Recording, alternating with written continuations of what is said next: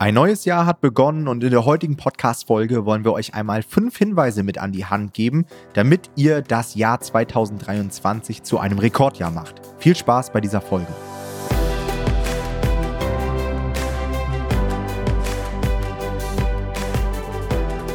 Hallo und herzlich willkommen zu einer neuen Folge des Verlagsniveau Podcast und heute begrüßen wir euch zur ersten Folge im Jahr 2023.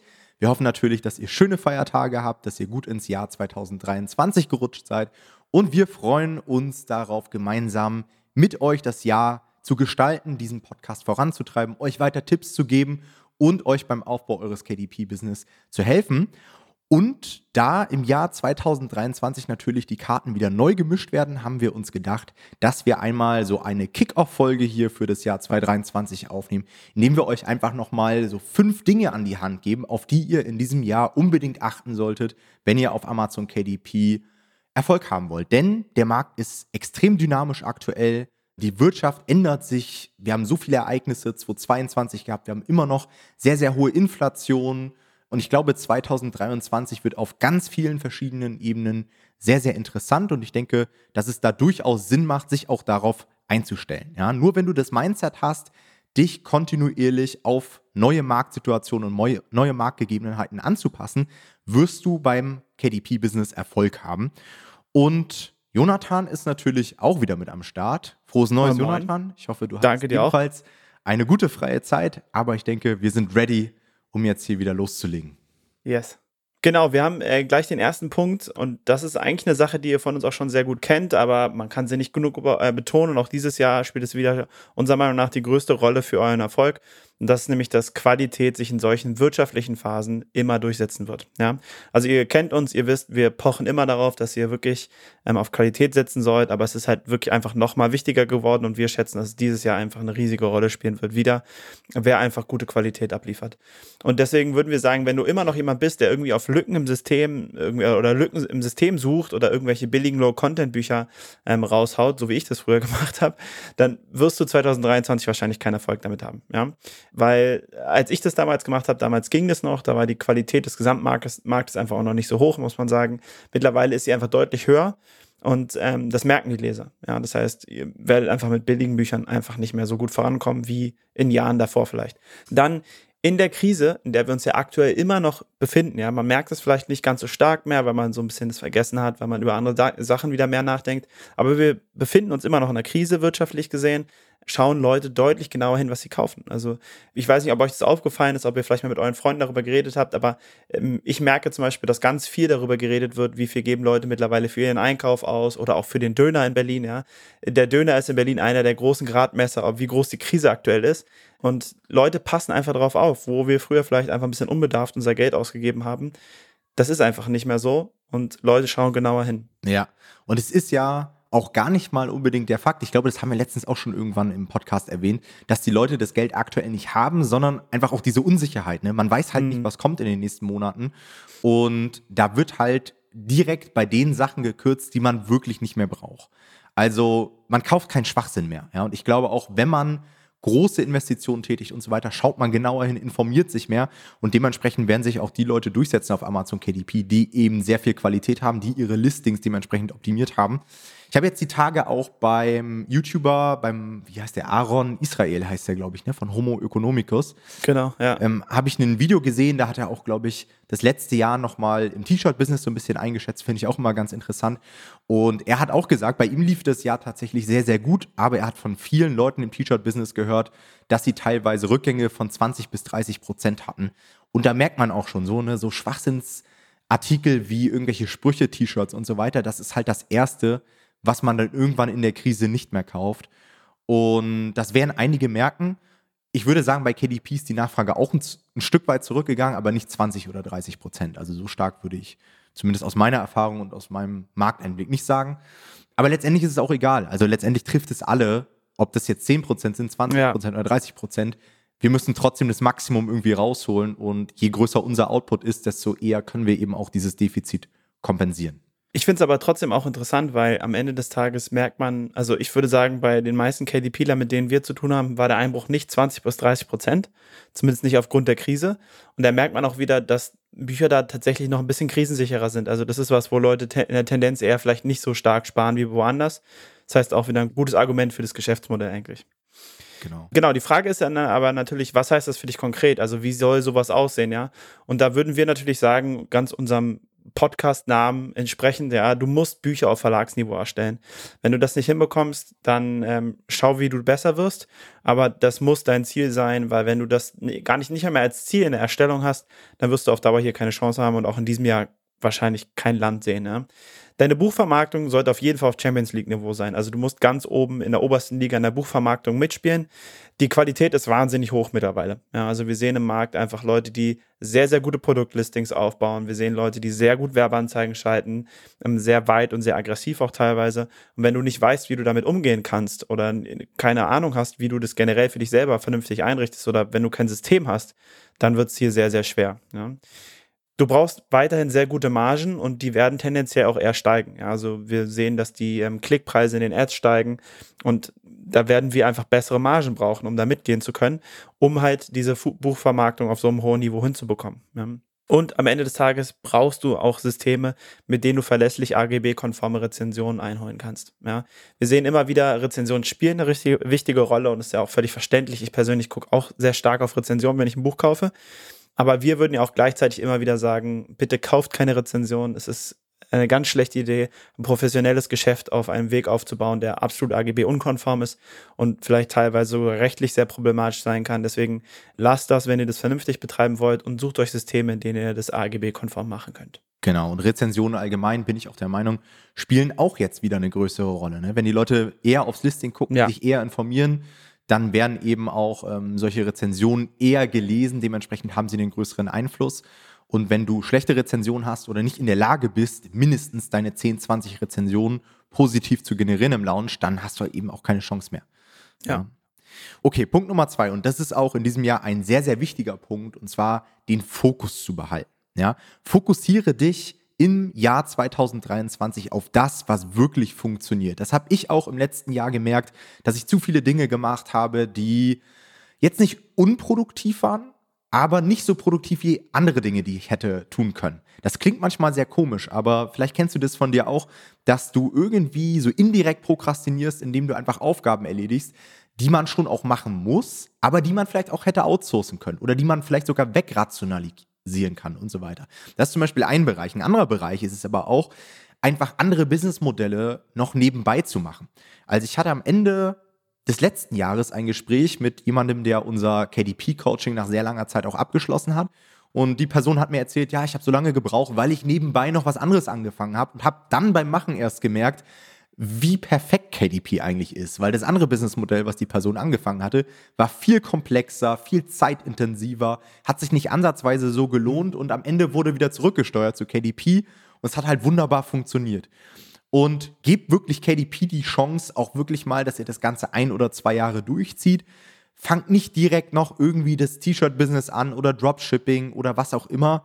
Das lohnt sich nicht. Denn wenn ihr zwei Dinge parallel macht, werdet ihr wahrscheinlich die Dinge irgendwie nur halb gut machen und mit halb gut wird man, das hat ja Jonathan vorhin auch erklärt, sich in 2023 eben nicht mehr durchsetzen. Ja. Dann ein weiterer Fokus, den du auch behalten solltest, ist, wenn du etwas gefunden hast, was für dich einfach funktioniert. Wenn du im letzten Jahr herausgefunden hast, dass du im Kinderbuchmarkt dein Geld verdienen kannst, dann bleibe doch dort. Auch das beobachte ich immer wieder, dass die Leute dann auf einmal mit Kochbüchern anfangen oder Low Content oder was auch immer, so nach dem Motto, ja, ich muss ja mein Risiko diversifizieren schlagt euch so ein bisschen diesen Risikostreuungsansatz aus dem Kopf. Versucht erstmal euch rein auf Cashflow zu fokussieren. Ja, es ist viel, viel sinnvoller, erstmal das zu machen, was wirklich Früchte trägt und auf das ihr euch verlassen könnt. Und dann, wenn ihr auf 5.000 oder 10.000 Euro im Monat seid, dann könnt ihr immer noch sagen, okay, jetzt streue ich das mal so ein bisschen und gehe noch mal ein paar andere Nischen an. Aber nicht schon ab dem zweiten oder dritten Buchprojekt. Das heißt, und das gilt letztendlich im Online-Business immer, falls ihr irgendwas gefunden habt, was gut funktioniert, macht's direkt exzessiv, skaliert's und so weiter, weil ihr wisst nie, wie lange es noch so gut funktioniert. Das gleiche gilt auch für den Kinderbuchmarkt. Wir sind immer noch in einer Phase, würde ich sagen, in der Kinderbücher überproportional gut funktionieren. Also ich würde mhm. sagen, im letzten Jahr 2022 konnte man eigentlich im Kinderbuchmarkt, wenn man keine groben Fehler gemacht hat, kaum einen Flop produzieren. Also alle Leute, die eine halbwegs gute Nische dort gefunden haben und eine gute Umsetzung hatten, nicht mal eine sehr gute, eine gute, die sind eigentlich in die Top 10.000 gekommen und ein paar hundert Euro hat da jeder verdient. Ja. Und das würde ich auch ausnutzen, solange es noch gut funktioniert. Denn es kann auch durchaus mal sein, dass sich Märkte verändern. Das wird wahrscheinlich so sein. Und dann ist es wichtig, dass du da voll am Start warst, das mitgenommen hast, vielleicht auch diesen First Mover Advantage hast, indem du dich dort einfach etabliert hast. Ja. Dann auch etwas, was ich bei mir in den letzten Wochen im Unternehmen, ich habe jetzt Ende 2022 wirklich nochmal alles analysiert, was ich festgestellt habe, dass ich zu viele Marketingaktivitäten auf einmal betreibe. Vielleicht kennst du das auch. Du hörst hier diesen Podcast, du hörst von SEO auf Amazon, von Amazon Ads, von Facebook Ads, von TikTok, von Blog aufbauen, von Distributoren, von was auch immer. Man kann ja wirklich viel machen. Die Frage ist, was funktioniert für dich am besten? Womit hast du den größten Hebel? Und versuche wirklich erstmal diesen Bereich zu mastern. Das ist etwas, was ich leider sehr häufig bei mir, sowohl auf KDP als auch in meinem anderen Business falsch gemacht habe, indem ich gedacht habe, hey, viel hilft viel, ich muss irgendwie alles mal ausprobieren, ich muss fünf, sechs, sieben Sachen parallel machen, um wirklich auch alles abzudecken, anstatt mal eine Sache richtig zu machen. Und ich glaube, bei KDP ist es bei den meisten von euch so, dass es einfach die Werbeanzeigen sind. Fokussiere dich auf die Werbeanzeigen, dass du in der Lage bist, Listings zu erschaffen, die gut konvertieren, sodass du über Amazon Werbeanzeigen gut skalieren kannst. Weil wenn wir uns auch mal die Kandidaten angucken, die wir auch interviewt haben, Jonathan, in den letzten Monaten, die Leute, die in den Top 100 gekommen sind, die sind da nicht reingekommen, oder die meisten nicht, weil sie irgendwie externen Traffic hatten, ja. sondern weil ihr Listing auf Amazon gut funktioniert haben, weil die Ads gut konvertiert haben. Mehr brauchst du nicht. Du brauchst dein Listing, du brauchst Amazon Ads und du kannst in die Top 100 kommen. Alles andere kannst du machen, wenn du die Amazon Ads gemeistert hast. Okay. Und mein Erfolgsgeheimnis allgemein im Online-Business ist die Kombination aus Fokus und Kontinuität. Ja? Also ich betreibe KDP jetzt seit 2016. Ich arbeite jeden Tag, ob es jetzt an meinem Buchportfolio ist oder ähm, am Coaching-Business oder was auch immer, aber ich versuche jeden Tag einen Schritt weiterzukommen und mich wirklich auf das zu fokussieren, was mir Einkommen bringt. Und wenn du das immer machst, und sicherlich, jeder von uns hat auch mal einen schlechten Tag. Und 2023 wird bei dir im Business und bei mir im Business und bei Jonathan im Business auch irgendwas falsch laufen. Aber wenn du immer weiter dran arbeitest, dann kannst du nur Erfolg haben. Und ich glaube, wenn du diese zwei Elemente miteinander kombinierst, dann hast du einen extrem großen Hebel. Ja? Denn es lauern überall Ablenkungen. Auch ich hätte Amazon FBA starten können. Auch ich bekomme am Tag zwei, drei Anfragen für irgendwelche Buchkooperationen das, das kennst du wahrscheinlich von dir auch. Es warten überall Möglichkeiten, wie man sich ablenken kann. Wieder eine neue fancy Marketingstrategie und so weiter. Und ich glaube, oftmals ist es viel smarter, zu Dingen Nein zu sagen, also weniger Dinge zu machen und gewisse Dinge einfach ja, zu simplifizieren. Ja, ich, ich kann ich nur bestätigen und es ist vielleicht mal was für uns, die Hörer von uns, die vielleicht schon ein bisschen weiter sind. Ihr werdet sehen, dass ihr irgendwann Kooperationsanfragen oder Angebote bekommt oder Leute auf euch zukommen vielleicht und man ist es vielleicht vom Anfang an nicht gewohnt, weil man sich super darüber freut, dass Leute zu einem kommen, dass man immer die Tendenz hat, Ja zu sagen.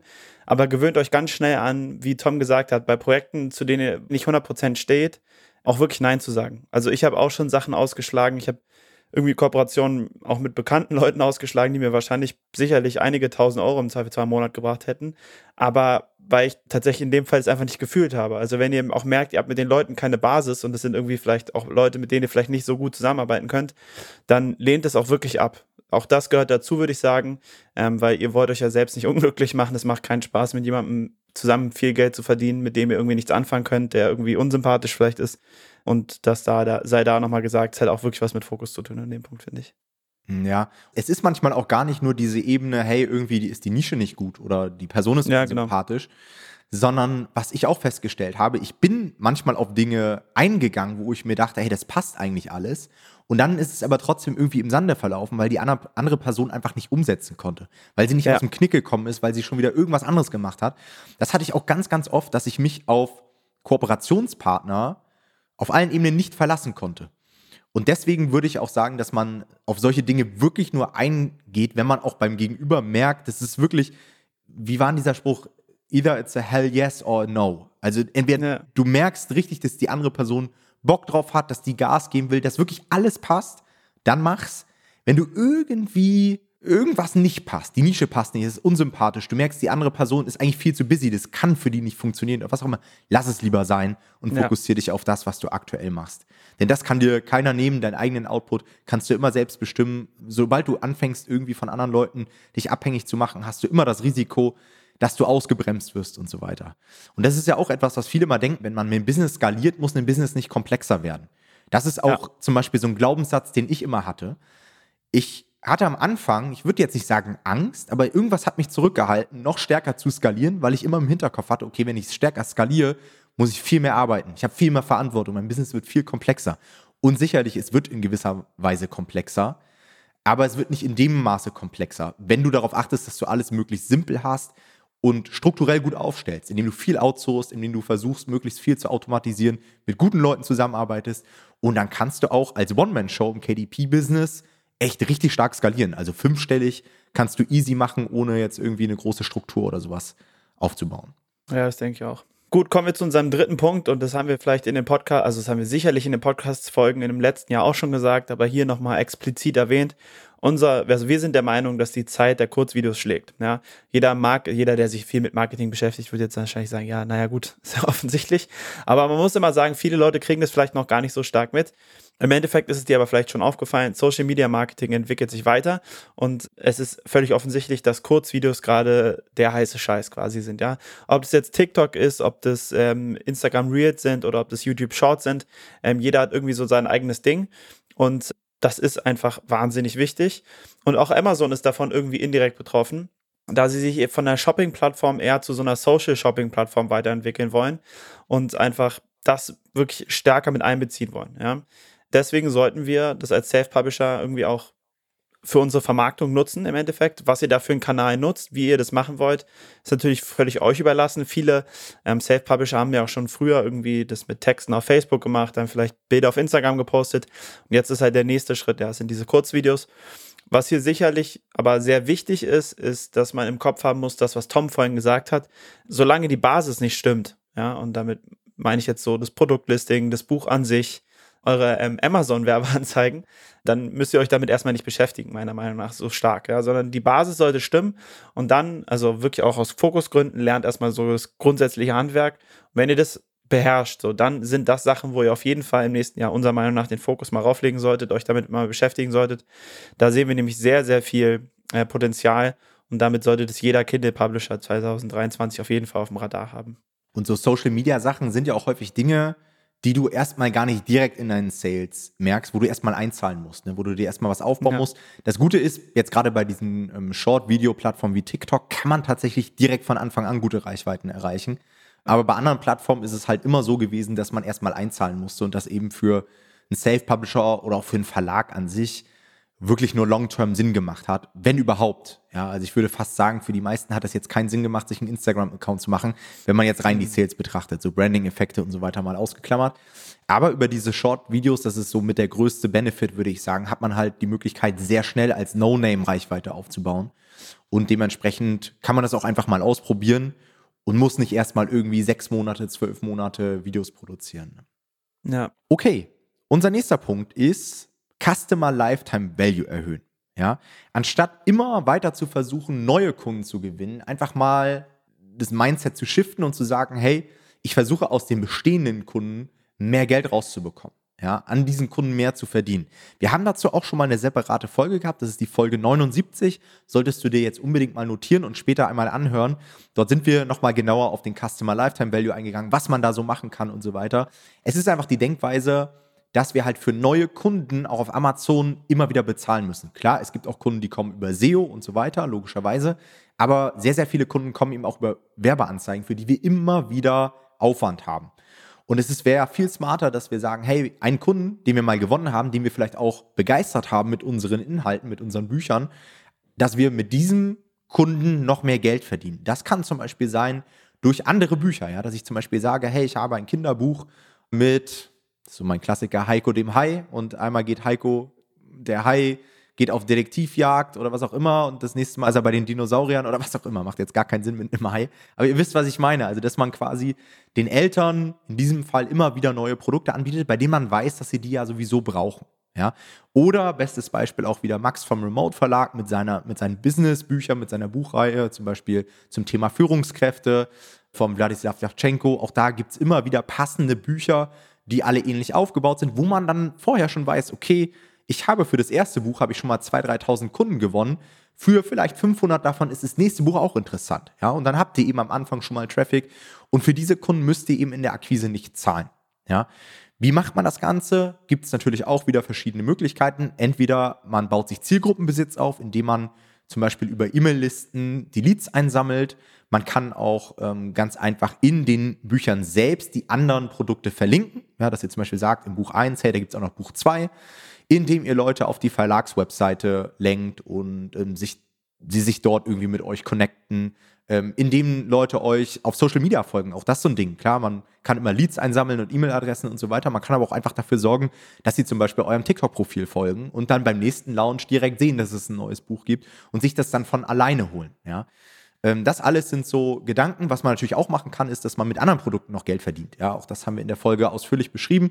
Wenn du zum Beispiel sagst, hey, ich bin eine Expertenkooperation eingegangen mit einem Experten für Heilpflanzen und dieser Heilpflanzenexperte hat auch noch einen Videokurs auf der Webseite. Dieser Videokurs wird für 297 Euro verkauft und dann könntest du so einen kleinen Funnel bauen und sagst, hey, jeden Kunden, den ich vom Buch in den Videokurs bringe, an dem möchte ich irgendwie zu 50 Prozent beteiligt werden. Ja. Das wird jetzt keinen Riesenunterschied machen. Also du wirst wahrscheinlich nicht Millionär damit. Aber wenn das einfach jeder 30., 40., 50. Kunde auch noch holt, hast du wieder zusätzlichen Einkommensstrom und das summiert sich auf. Das ist ja dann nur ein Buchprojekt und wenn du dein Buchportfolio immer weiter ausbaust, immer mehr solcher Kooperationen eingehst, dann hast du vielleicht irgendwann mal die 1, 2 oder 3.000 Euro parallel zu deinem Bücherbusiness und das ist immer ganz gut, auch da wieder, um Risiko zu streuen, um allgemein auch die ansteigenden Kosten auszugleichen, denn das ist ja was, was Jonathan vorhin schon angeschnitten hat. Die Ads werden teurer, aber natürlich werden nicht nur die Ads teurer, sondern in deinem Büro steigen die Stromkosten. Die Laptops, die du dir kaufst, werden teurer. Textbroker äh, hebt die, äh, die, wie sagt man, die Gebühren an. Es wird letztendlich mhm. alles teurer, ja, und das müssen wir in irgendeiner Weise auch ausgleichen. Und da wir wahrscheinlich im Jahr 2022 und auch im Jahr 2023 jetzt alle nicht pauschal unsere Preise erhöhen werden, ist es eben auch eine ganz gute Möglichkeit über diesen Customer Lifetime Value. Okay, und der letzte Punkt. Bleib im Jahr 2023 dynamisch. Was meine ich damit? Es passiert aktuell sehr viel. Das bekommt ihr auch mit. Ihr verfolgt hier diesen Podcast. Wir haben immer wieder Newsfolgen.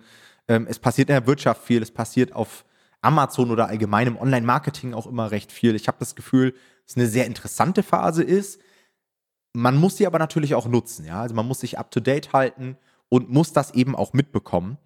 Und gerade im letzten Jahr, haben wir uns im Vorgespräch eben auch schon mal unterhalten, sind zum Beispiel sehr viele Nischen irgendwie neu entstanden, bei denen wir wirklich beobachtet haben, dass die Leute, die einen Blick für den Markt haben und dort sehr schnell reagiert haben, das wirklich auch ausnutzen konnten.